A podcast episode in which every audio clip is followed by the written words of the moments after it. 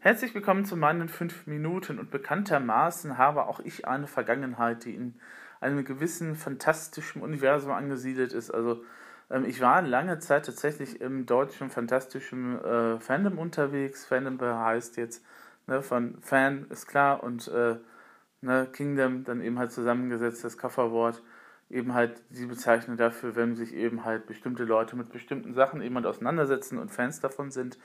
Und äh, da war ich eine lange Zeit, eine sehr, sehr lange Zeit schon äh, eigentlich im fantastischen Bereich tätig. Ich glaube, wenn ihr mal äh, nach meinem Namen googelt, wird, euch das ein oder andere auch auffallen. Beziehungsweise, na gut, so das ein oder andere Forum mag mittlerweile schon abgeschaltet sein und äh, meinen Nickname verrate ich euch auch nicht aus dieser Zeit, aber ihr werdet vielleicht sicherlich auch festgestellt haben, auch hier, dass ich eben halt immer noch so einen gewissen Hang zu fantastischen Themen habe.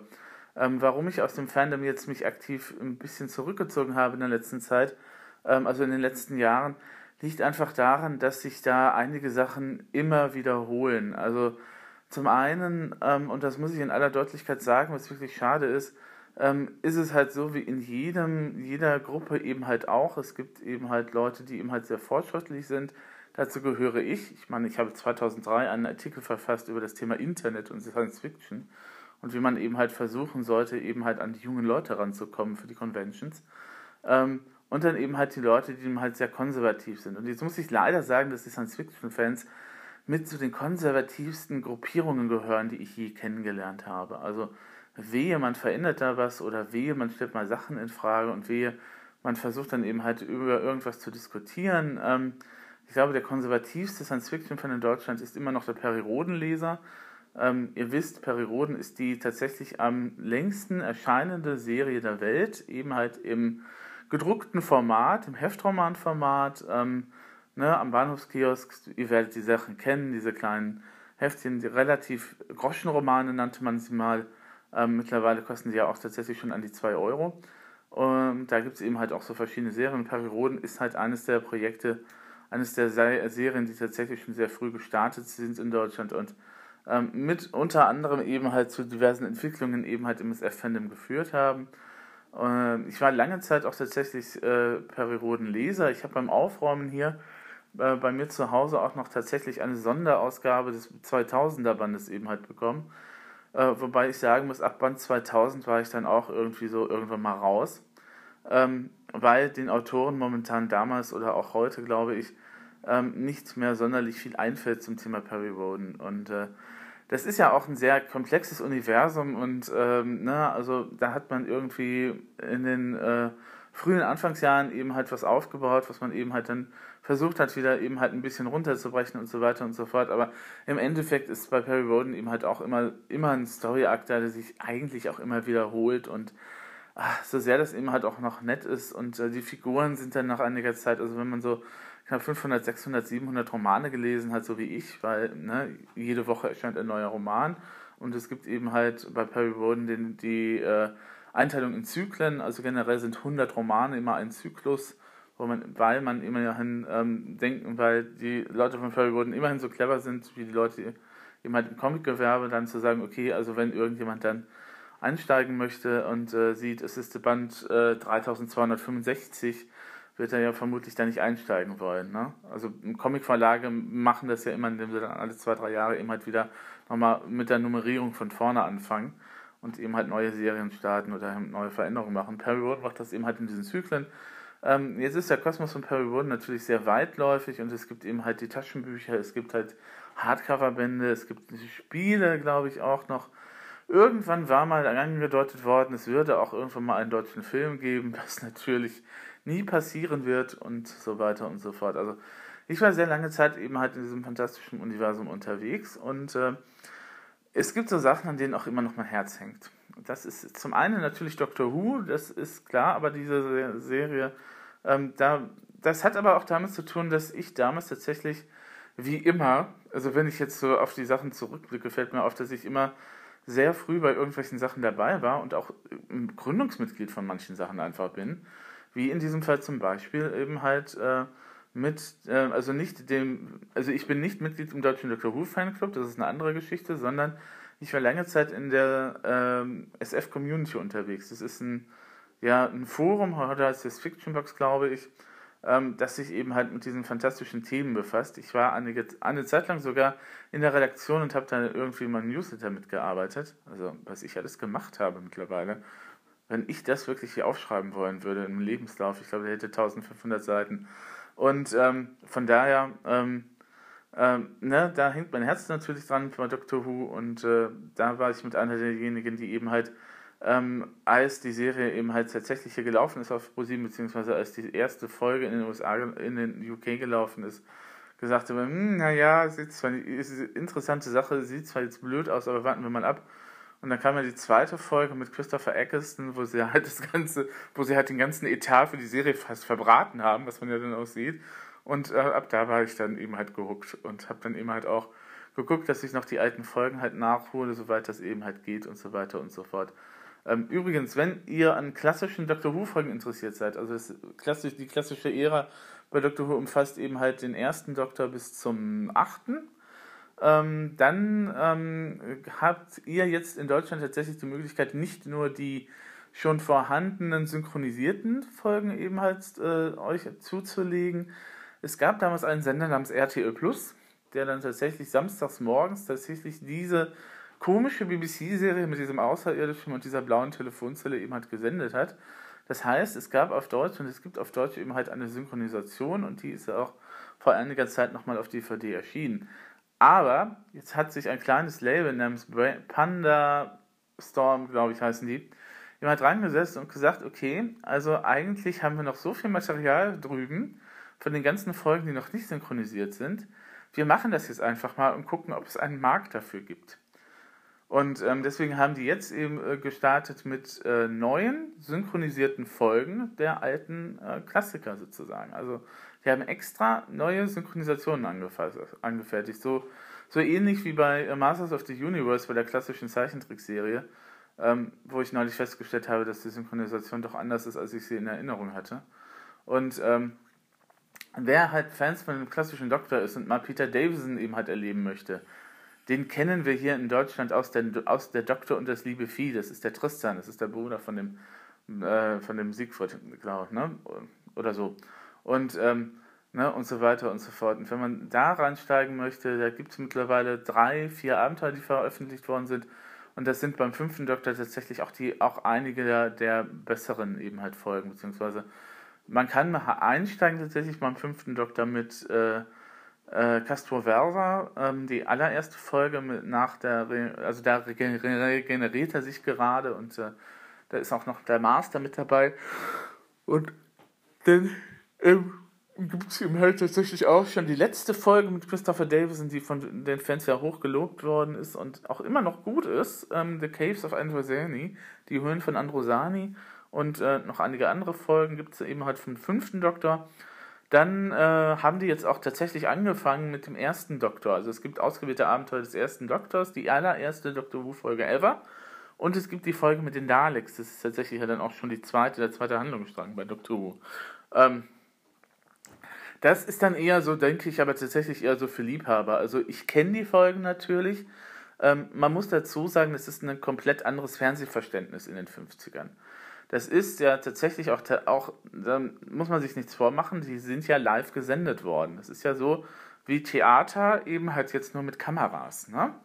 Ähm, das, was wir eben halt heute so haben mit den Schnitten und dass man eben halt ähm, asynchron produziert, dass man eben halt nicht, nicht an, an einem Stück arbeitet, dass man eben halt auch Außenaufnahmen machen kann und so weiter und so fort. Das gab es in den 50ern noch nicht. Da hat man eben halt ähm, was in den 50ern neu war, war eben halt die Tatsache, dass man auf einmal Leute äh, so eben halt erreichen konnte. Und ähm, deswegen hat man erstmal so mit den Mitteln des Theaters halt gearbeitet. Das heißt, die alten Doctor Who-Folgen, so die ersten, mit dem ersten Doktor, beim zweiten fängt das dann schon an, sich auszudifferenzieren, sind manchmal stocklangweilig. Nicht von der Geschichte her, sondern von der Inszenierung her weil die Leute einfach tatsächlich fünf Minuten lang eben halt dumm in der Gegend rumstehen und irgendwelche Dialoge abhalten. Ähm, das ist halt so. Oder eben halt das, das gesagt, dass ähm, die Erkenntnis, oh, wir können jetzt tatsächlich näher an die Darsteller ran, ne? also Theater, aber dann mit Nahaufnahme. Ähm, ja, es ist ein anderes Fernsehen, man merkt das. Ähm, deswegen würde ich auch nicht, deswegen würde ich euch auch empfehlen, da eben halt ähm, nur dazu, beim ersten Doktor nur zuzugreifen, wenn ihr eben halt interessiert, tatsächlich interessiert seid, wie die Serie angefangen hat. Ähm, es gibt ja tatsächlich eben halt äh, sozusagen zwei Pilotfolgen, also ist es mal, äh, ne, und so weiter und so fort. Ähm, wenn ihr euch dafür interessiert, gerne. Und ähm, was habe ich noch gesehen? Ah, ich weiß gar nicht, was noch draußen ist an diesen klassischen Folgen. Ähm, ich habe mir jetzt ähm, auf jeden Fall auch nochmal Castro Verva angetan und äh, muss sagen, ich bin auch sehr angetan davon. Ähm, es ist natürlich so, dass die deutsche Synchro natürlich so manchmal ihre Probleme hat, wenn es dann eben halt um die englischen äh, Fachbegriffe oder das englische Technobabble eben halt geht, ähm, was dann auch tatsächlich auch im Englischen nicht allzu viel Sinn macht. Ähm, aber ähm, ja, und ähm, was ich schön finde, ist, dass dieses kleine Label gesagt hat, wir holen jetzt nochmal die Stimme, die damals den fünften Doktor synchronisiert hat, dazu, um die neuen Abenteuer mit dessen Stimme dann eben halt auch dann eben halt erlebbar und greifbar zu machen. Und das ist wirklich eine schöne Geschichte. Äh, zurück zu meiner fernen Vergangenheit und zurück eigentlich zu Farscape, was ja eigentlich Thema sein sollte. Ähm, weil ich in der Letz weil ich mir mal Gedanken darüber gemacht habe, warum Farscape irgendwie so unbekannt ist in Deutschland. Das hat natürlich damit zu tun, dass äh, Sat1 da ein, die Serie einfach grandios an die Wand gefahren hat. Ähm, beziehungsweise dass Farscape auch immer noch zu den den Ruf hat, es sei Muppets im All. Das hängt damit zusammen, dass die Aliens, die Außerirdischen bei Farscape, eben halt aus dem Jim Hensons Workshop kommen. Und ja, Jim Henson ist der Sohn von. Ne, Brian Henson ist der Sohn von Jim Henson. So. Brian Henson hat momentan den Workshop eben halt und, ähm, und äh, hat dann auch IT Alien eben halt für Farscape designt. Ne, was den Vorteil hat, und das darf man nicht zu unterschätzen, dass wir da eben halt nicht dauernd irgendwelche menschenähnlichen Rassen durch die Gegend laufen haben, die irgendwelche Köcker oder irgendwelche andere Sachen eben halt haben, nur damit sie sich äußerlich eben halt von den Menschen unterscheiden, weil wir haben ja menschliche Darsteller natürlich bei uns, die dann Aliens darstellen. Und das ist bei Farscape anders.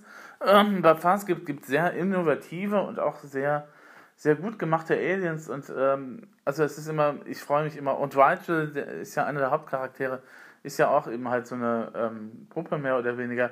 Ähm, wenn man aber eben halt darüber hinweg sieht, dann äh, stellt man fest, okay, das sind auch tatsächlich, also Rachel ist ein sehr, sehr interessanter Charakter und äh, deswegen sollte man sich das auch mal anschauen. Aber wie gesagt, in Deutschland hat die Serie halt den Ruf weg, Muppets eben halt im All zu sein, so ähnlich wie Schweine im Weltall.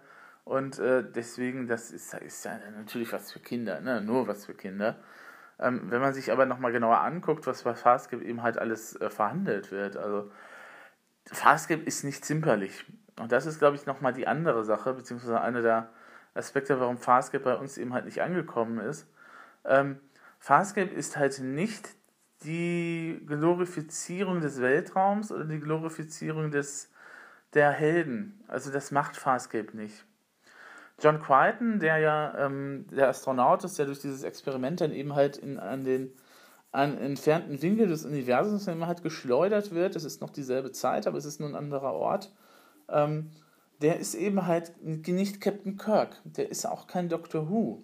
Der ist halt nicht diese Personifizierung des Helden, die man gemeinhin kennt.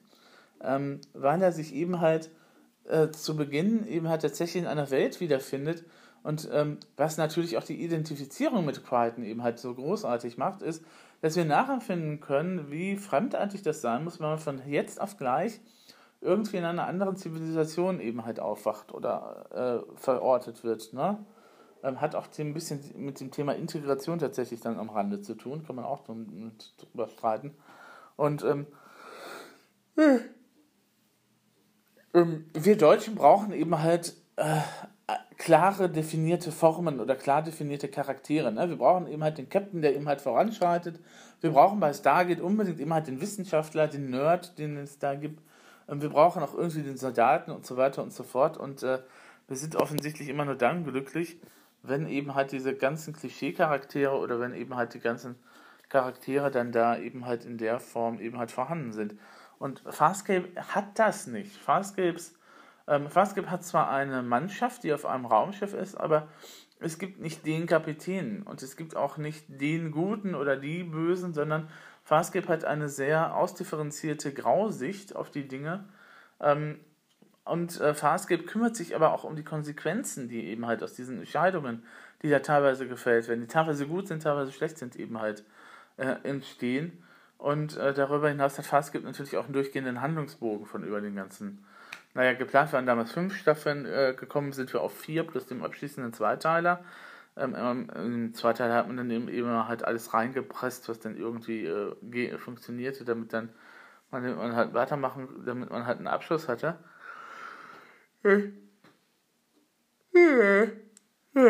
Ja, ich bin auch ein bisschen müde. Und ähm, das ist eben halt bei Farscape eben halt das, das Besondere eben halt auch, dass es Konsequenzen hat.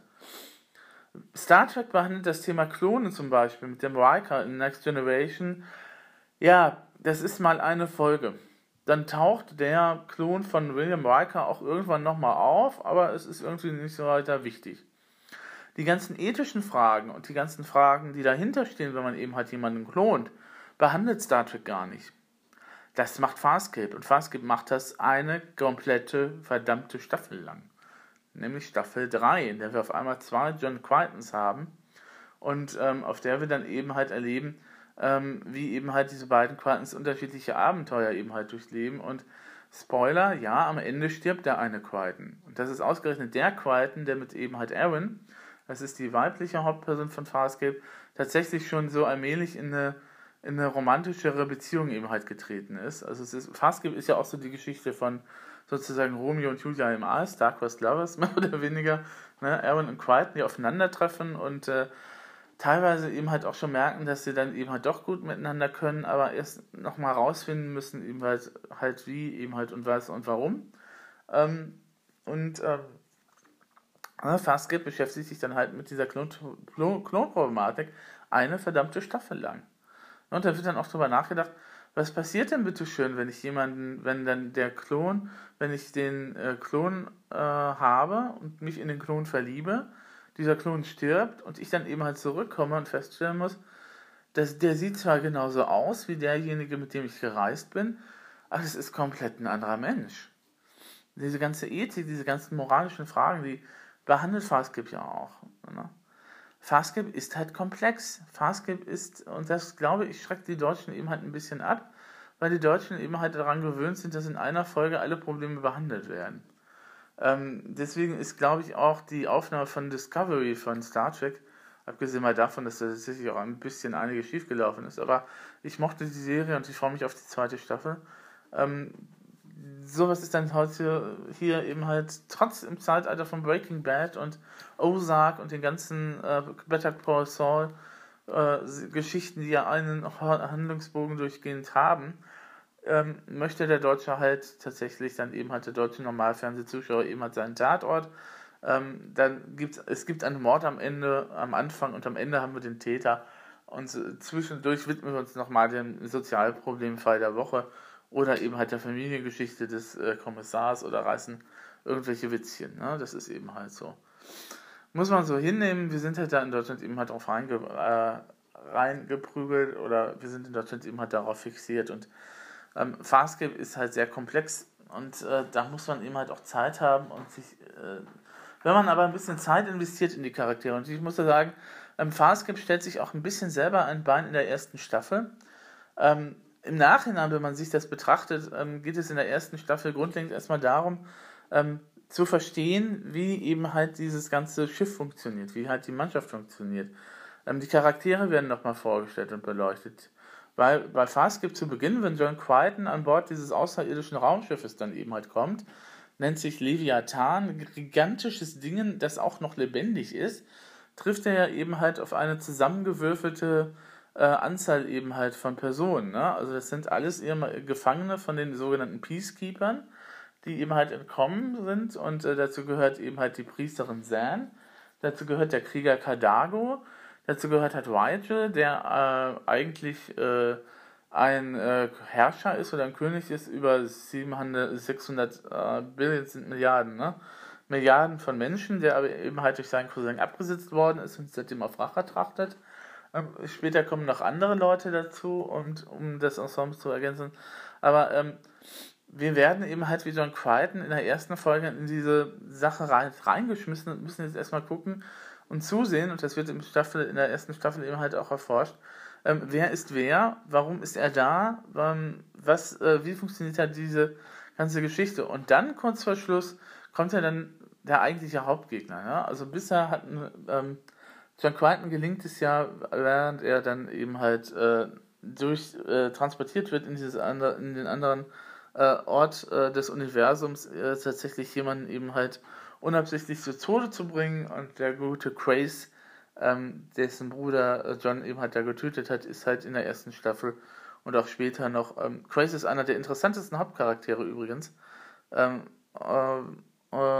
ja, dann eben halt, also versucht Craze eben halt John Crichton halt deswegen zu stellen, dass ihm eben halt nicht ähm, funktioniert. Ähm, ja, Farscape ist halt sehr komplex, klar, Farscape ist halt, hat halt die Krux, dass es eben halt Puppen sind, ähm, aber Farscape hat äh, auch sehr visuelle, schöne Eindrücke. Ähm, die Aliens sind immer individuell und klasse. Und wenn es euch interessiert, dann müsst ihr momentan leider eben halt ein bisschen in die Röhre gucken weil ähm, ja, Farscape wird momentan nicht im deutschen Fernsehen ausgestrahlt. Es gibt die DVDs, wobei äh, auf Deutsch eben halt auch nur die ersten drei Staffeln erschienen sind, Staffel 4 und äh, Peacekeeper, Peacekeeper Wars ist glaube ich auch nochmal erschienen, ähm, der abschließende Spielfilm, aber ähm, was soll man damit machen, ähm, wenn man eben halt die Handlung der vierten Staffel eben halt nicht kennt und da ist auch einiges angelegt, was dann eben halt eine Rolle spielen wird. Insgesamt ähm, ist das bei Farscape aber relativ gut gelöst. Also man hat was für die. Ähm, ja, jetzt habe ich den Faden verloren. Okay, ne, also Farscape, ich gucke mir jetzt momentan eben halt die ganze Serie nochmal an. Ähm, und äh, es wäre zu wünschen, dass sich noch mehr. Also, falls es euch interessiert und falls ihr wirklich eine schöne, komplexe Serie ähm, sehen wollt, die im SF-Gewand daherkommt, ähm, wie gesagt, man muss ein bisschen Zeit investieren und die erste Staffel hat auch so diese Mini-Abenteuer, diese Monster der Wochenfolgen.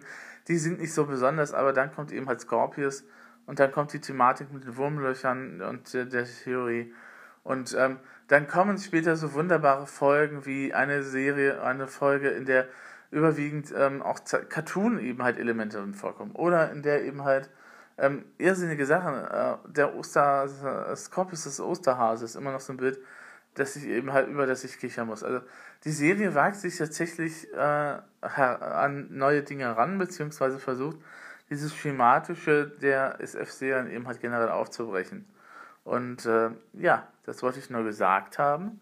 Ich wünsche euch dann einen guten Tag und muss nochmal gucken, ob ich den Artikel von 2003, nämlich Buffys Existenzialismus, ob ich den eigentlich so behalten kann, darf oder ob ich den nicht doch vielleicht wieder äh, besser ins Archiv packen sollte. Der ist, glaube ich, von 2004. Ähm, ich habe tatsächlich die Tage nochmal geguckt auf mein, in meinem Archiv und nochmal diverse CDs durchstöbert, die eben halt nicht beschriftet waren. Und äh, da bin ich dann auch noch, auch noch auf einige Artikel von mir gestoßen, die eben halt in einem Fernsehen eben halt veröffentlicht worden sind im Jahr 2003, 2004. Da gucke ich jetzt momentan noch mal drüber, weil ich glaube, das ist gar nicht so uninteressant, dann halt festzustellen, was man eben halt mal gemacht hat und äh, wie das eben halt der heutige Stand der Dinge ist. Also, Farscape auf jeden Fall eine Empfehlung. Gehabt euch wohl.